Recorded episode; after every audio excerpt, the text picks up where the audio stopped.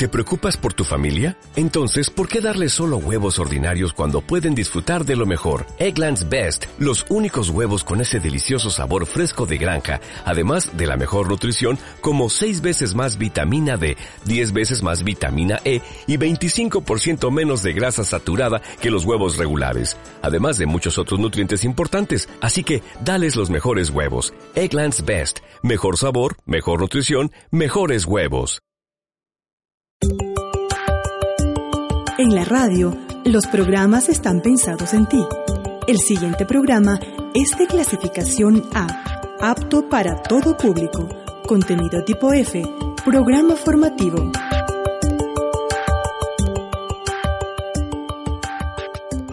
Cae el sol.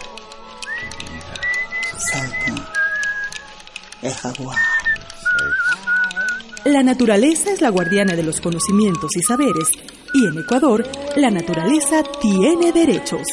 Biolegislación. Un programa de la Comisión de Biodiversidad y Recursos Naturales.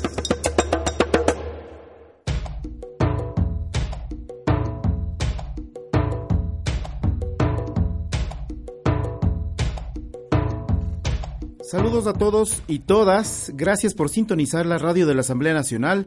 Saludos también a quienes se conectan a través de su receptor y que se encuentran en casa, en el trabajo, en el auto, en este punto del dial en 95.7 para Quito eh, y toda la provincia de Pichincha, 100.9 para Guayaquil, 98.5 para Cuenca, 96.5 en Santo Domingo de los Áchilas, que ya vemos en nuestro, en nuestro teléfono, que ya tenemos mensajes, 91.3 en Manabí, 100.5 en Chimborazo, 94.9 en Tungurahua y Cotopaxi y demás provincias del país. Les invitamos a seguirnos a través de las redes sociales, por supuesto. Claro, podemos interactuar a través de la página web, veamos la radio.asambleanacional.gov.es y también en Twitter, arroba la radio asamblea no, es nada más arroba la, radio, la radio asamblea. O podemos hacerlo directamente llamándonos a la línea directa al 023 953 132. Este es el programa Biolegislación y les decimos bienvenidos, bienvenidas, arrancamos.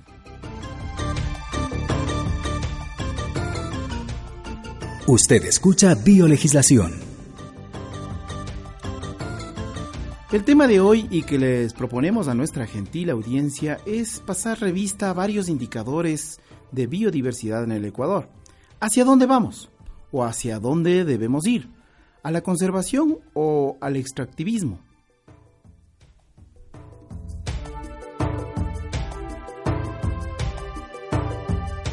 Y para ello, claro, ya nos acompaña en nuestra mesa de trabajo el asambleísta eh, Henry Moreno, representante de la tienda política de Creo y por supuesto representante por la provincia de Pastaza. Con él vamos a analizar estos temas, ah, ya que por supuesto hace pocos eh, días acabamos de aprobar eh, el presupuesto general del Estado y también eh, un proyecto de ley de reactivación económica.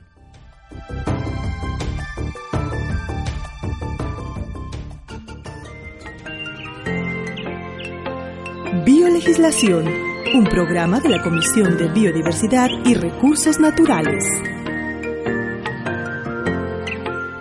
Claro está, antes de iniciar con la entrevista, eh, ya tenemos a Henry Moreno en, en, esta mesa de trabajo. Quisiera mencionar que el asambleísta Henry Moreno es representante por la provincia de Pastaza, como ya lo hemos dicho, es abogado de profesión, Mm, logró su título superior en la Universidad Autónoma de los Andes, Uniandes. Ya nos contará dónde es Uniandes, me parece que es en la provincia de, del Chimborazo, en Riobamba, a quienes saludamos también. Ha sido, es miembro de la Confederación Nacional de Periodistas del Ecuador, miembro del Foro de Abogados del Consejo Nacional de la Judicatura, también es miembro del Consejo Estudiantil del Instituto Técnico Superior Francisco de Orellana. Bueno, tenemos algunos títulos, no podríamos eh, enumerarlos, tenemos aquí todo una cantidad de cosas impresionantes, pero en lo importante también, en otra cosa importante, el asambleísta Moreno es parte integrante de la Comisión de Biolegislación y Recursos Naturales del Ecuador. Bienvenido, asambleísta. Enhorabuena. Sí, Pablo, buenos días. Un saludo a todos cordial en esta mañana. Como le mencionaba, eh, le invito a que eh, reflexionemos juntos eh, este tema, estos temas importantes del país, de estos indicadores de biodiversidad en el Ecuador. Ahora que en estos, en estos días pasados eh, acabamos de acaban ustedes de debatir, de aprobar el presupuesto general del Estado, acaban ustedes también de revisar todo un proyecto urgente de reforma de reactivación económica. ¿Qué me dice usted con respecto a estos temas? Bueno, yo creo que eh, resulta penoso el discutir un tema, una ley de reactivación económica. ¿Por qué digo penoso? Porque acabamos de pasar 10 años de una bonanza petrolera, los mayores recursos que ha recibido el Estado ecuatoriano. Se habla de una década ganada, pero al final de todo deberíamos estar debatiendo un proyecto que delinee ya las líneas, los lineamientos del desarrollo construidos a partir de aquella década. No es así. Lastimosamente, escuchar en el Pleno de la Asamblea Nacional, a nosotros no se nos dio la palabra. Yo creo que sabían que nosotros íbamos a hacer cuestionamientos en base a la Amazonía. No se nos dio la palabra. Aquí tiene la palabra. Aquí tenemos la palabra y decir así, decir aquello, mirar eh, eh, con ingratitud el cuestionamiento de ciertos asambleístas y decir que de acuerdo a los datos del Fondo Monetario Internacional, de los organismos multilaterales de crédito y de tantos organismos que ellos en el pasado eh, tanto detestaban, decir que el Ecuador, el Ecuador está como un país en marcha y que tiene los mejores indicadores. Yo creo que los datos no se toman desde el sentido global y el contexto de una Amazonía que requiere de una Amazonía que tiene los mayores índices de pobreza, ahí está concentrado. Con pesar podemos reiterar, hay ciudadanos que no tienen todavía en pleno siglo XXI los servicios básicos, es decir, energía eléctrica, ni siquiera agua entubada. Pero me está hablando de la Amazonía que tiene los mayores indicadores de biodiversidad de riqueza en el Ecuador. Ese, eh, digamos que es un contraste, un contraste que pareciera algo de ni siquiera sacado de la realidad. Tenemos la mayor riqueza, en biodiversidad, tenemos la mayor riqueza, tenemos la mayor riqueza en recursos naturales, pero somos la región más pobre del país. Y ahí las grandes inequidades que reconoce la misma Constitución, el 259, dice que somos una zona en inequidad en el desarrollo con el resto del país. Inequidad, ¿cómo, ¿cómo, logramos corregir estas inequidades? Solamente con normas, con políticas públicas, con leyes que vengan a beneficiar a esta, a esta Amazonía. Lastimosamente, la ley para la Amazonía eh, duerme el sueño de los justos desde el año 2008 hasta el día de hoy. Nosotros aspirábamos que quienes tenían en sus manos la potestad, la potestad de colocar esto para el segundo debate, inclusive de debatir ya el borrador, borrador que hasta el momento eh, del, del informe para el segundo debate ni siquiera se ha debatido, pues nosotros hemos visto que una vez más la Amazonía un año más sigue relegada. Se han hecho muchas leyes en este país, pero la ley de la Amazonía sigue ahí esperando el turno que ojalá la providencia nos ampare en algún momento. Bueno, pero ahí voy a ser un poco crítico con usted. Usted es parte de la Comisión de Biodiversidad. Nosotros hemos sido parte, pero nosotros hemos hecho el trabajo y creo que a la gente le consta. Hemos hecho los aportes al interior de la comisión, pero son dos semanas que ni siquiera nos han convocado. Ni siquiera tenemos nosotros se habla de que se ha conversado, de que se está hablando con el sector eh, eh, del Ejecutivo, con el polígono, con el hexágono, con el decágono, con alguna de esas circunstancias, pero a la final ni siquiera hemos debatido la parte sustancial, digamos, de lo que significaría el informe para el segundo debate, y eso no es cuestión de un asambleísta, todos sabemos quiénes tienen la potestad de realizar aquello.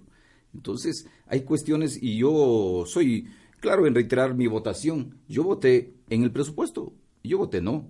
Y voté también en la ley de reactivación económica, voté de forma negativa, porque no me parece que a la Amazonía se la tome solamente para mirar cuánto petróleo va a ingresar y cuántos recursos van a llevar al, al presupuesto general del Estado, pero que en una ley de reactivación económica no se la tome en cuenta que en una ley, que en un presupuesto general del Estado no se tome en cuenta lo que siempre habíamos venido exigiendo nosotros, un incremento que no es otra cosa que justicia y un derecho contemplado en la Constitución, porque donde se extraen los recursos naturales, tienen derecho esos territorios a participar en esas rentas. No había un artículo, no había alguna alguna parte en, todos esos dos proyectos que beneficien a la Amazonía ecuatoriana? No existe ningún... Eh, yo vi, perdón, yo, yo vi algo de la ley 010 que todavía se mantenían unos 172 millones para los gobiernos locales. Pero ese es un derecho de la Amazonía, ese es un derecho, o sea, no es que, eso es una eh, circunstancia eh, que se encuentra plasmada en una ley.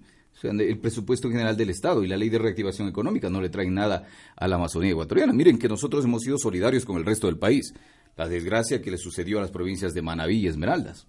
Nosotros, soportando todo lo que hemos tenido que soportar con la recesión, inclusive petrolera, porque en algo, en algo ayuda el tema de las empresas petroleras que, que sacan los recursos en la Amazonía, que extraen el petróleo, en algo ayuda en aquello. Pero con el declive de los precios del petróleo, pues nosotros también hemos vivido temas de una recesión económica profunda en la Amazonía y aún así hemos nosotros colaborado con otras zonas del país.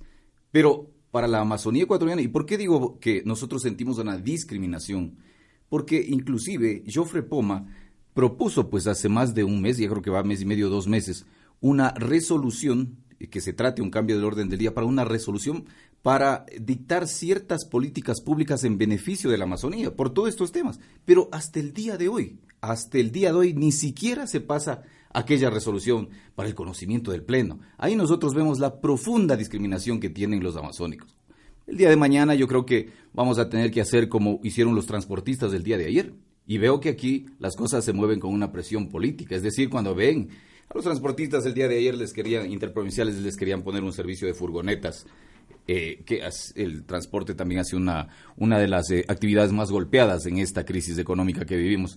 Pero vinieron acá y llenaron toda la Asamblea Nacional y les hicieron retroceder y les hicieron a los que tienen la voluntad y la decisión, que no es otra cosa que el movimiento oficialista, quien está al frente de la Asamblea Nacional y al frente de todas las comisiones, les hicieron retroceder en aquello. Entonces yo creo de aquí nosotros vamos a la Amazonía y vamos a levantar a la Amazonía y a traer también acá a la Amazonía para presionarles de esa forma, porque vemos que no hay otra forma. Aquí ya las circunstancias, en realidad, digo, reitero, una simple resolución, podríamos decir, porque aquí se toman resoluciones para cualquier cosa, para declararle una ciudad bonita, para declararle, y he visto resoluciones para, para ciudades, para territorios en el país, por una, dos, tres veces, pero una para la Amazonía, no seas entonces creo que ese es el único camino que nos queda a nosotros. Le veo al asambleísta Henry Moreno, con quien estamos eh, compartiendo este, este, este diálogo, eh, le veo un poco como molesto, le veo un poco preocupado más allá de... Es la, molestia de, es la molestia de una tierra, es la molestia de, de los ciudadanos del país. No podemos nosotros siquiera pensar que a nosotros se nos mire solamente para el tema de sacar más plata, de sacar más recursos. ¿Cuántas vías se han construido con la plata de los amazónicos? Esa refinería o esa plataforma construida en el aroma con 1.200 millones de dólares botados ahí, fueron hechos con dinero de los excedentes petroleros. O sea, la bonanza que nosotros las vimos solamente salir de nuestros territorios. La ruta, la ruta Collas costó más allá de los 100 millones de dólares. Y cuando nosotros pedimos algo para la Amazonía, no son ni siquiera capaces de colocar en aquello. O sea, hay circunstancias que creo que es el sentir de nosotros. Nosotros respondemos a los ciudadanos. Y yo siempre he dicho eso. Por eso, por eso es que en la provincia de Pastaza, por eso es que en la provincia de Pastaza, el movimiento oficialista jamás, jamás ha ganado nada y no seguirá ganando ninguna otra circunstancia. Y en la Amazonía, en su contexto, eh, pero solamente con una salvada y, honrosa excepción, pues el presidente, el presidente actual de la República perdió las elecciones allá en la zona de la Amazonía. ¿Por qué? Por estas fallas. Bueno, pero le tenemos a Jofre Poma, representante por la provincia de Sucumbíos, también eh, parte del gobierno.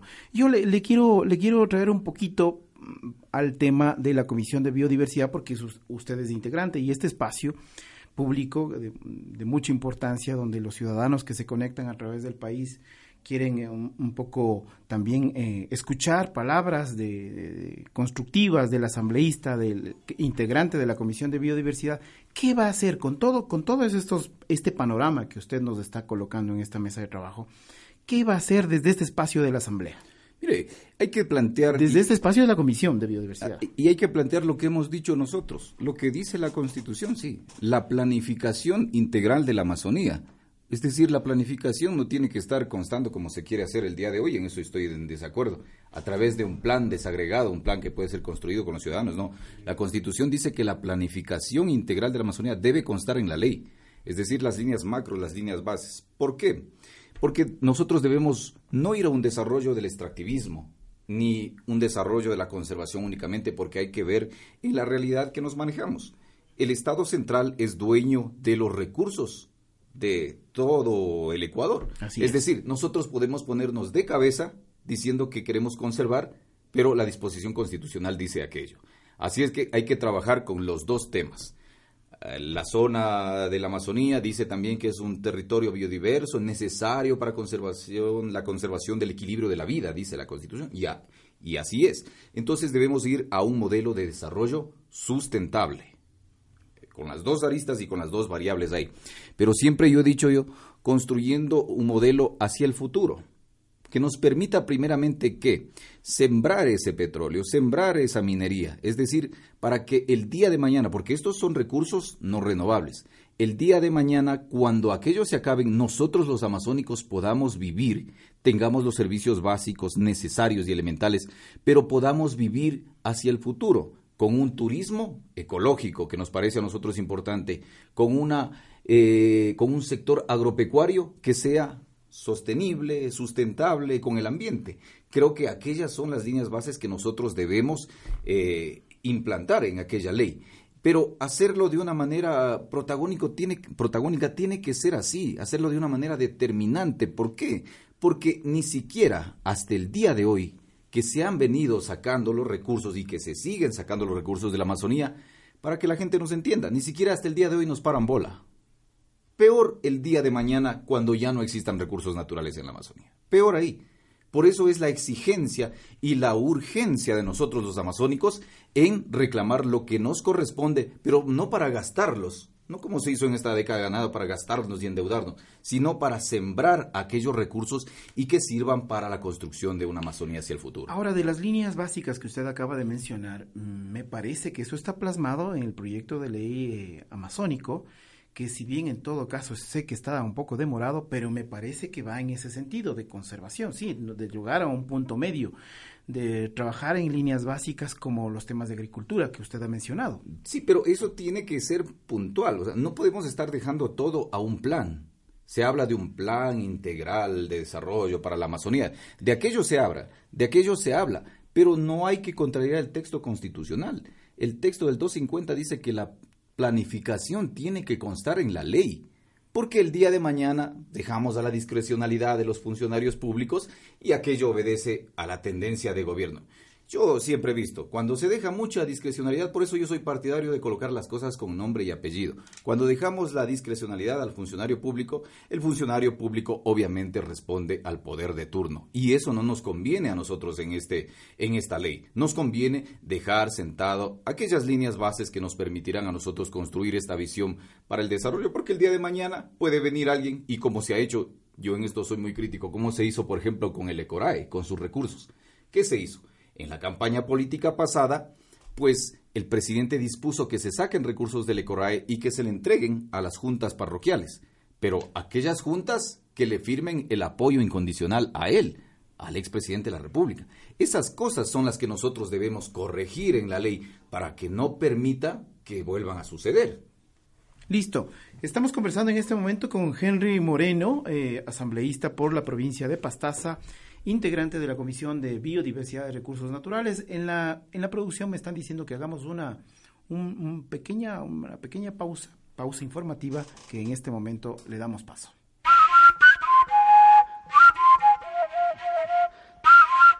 Provincia de Sucumbíos, sus orígenes y grupos étnicos. Sucumbíos corresponde al nombre de los primeros pobladores que hubo en esa zona en el siglo XVI. Lamentablemente, no existe un estudio profundo sobre los sucumbíos, pero desde la llegada de los españoles, los historiadores describen la vida de esta provincia ligada a la provincia del Napo hasta cuando consiguió su independencia político-administrativa en febrero de 1989.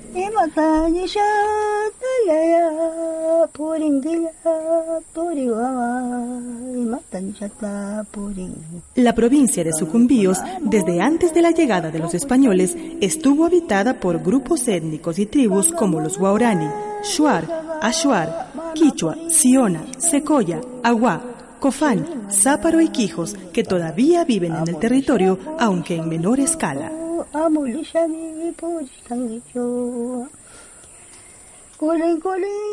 Gracias por escucharnos. Estamos en el espacio de Radio Bio Legislación, compartiendo la mesa de diálogo, un diálogo entretenido, interesante, bastante crítico, por supuesto, con el asambleísta Henry Moreno de la tienda política de Creo y representante por la provincia de Pastaza.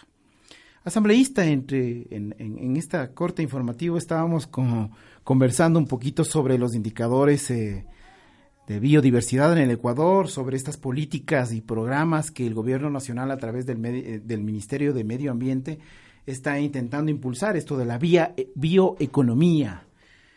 ¿Usted ha sentido que se comienzan a plasmar en, sus en su territorio o en los territorios sobre estos programas de los cuales hablaba el gobierno nacional? Mm, en realidad no, no he visto yo. ¿Y la minga agropecuaria? Soy muy sincero en decir, me, hablaban del Ministerio del Ambiente. Sí, claro. Mejor el Ministerio del Ambiente tiene temas de corrupción en la provincia de Pastaza. Por ahí hay funcionarios que andaban pidiendo plata para para conceder, conceder ciertos recursos o ciertas licencias. Pero en todo caso, también eh, hacer un cuestionamiento ahí. Por ejemplo, la transferencia de competencias que tiene que hacer el Ministerio del Ambiente. Eh, pero, y, que es una disposición constitucional que será ejercido a través del Consejo Nacional de Competencias, pero la Constitución y el COTAD habla de que tendrá que ser transferido con recursos. Y aquello, por ejemplo, no se ve en esa línea del Ministerio del Ambiente. Ahora, yo creo que de pronto a la gente, y en esta parte yo decirle, a la gente no hay que hablarle con temas demasiado tecnológicos. Okay, eh, en la Amazonía, si uno quiere decirle a la gente, hablemosle con sentido común. ¿Por qué?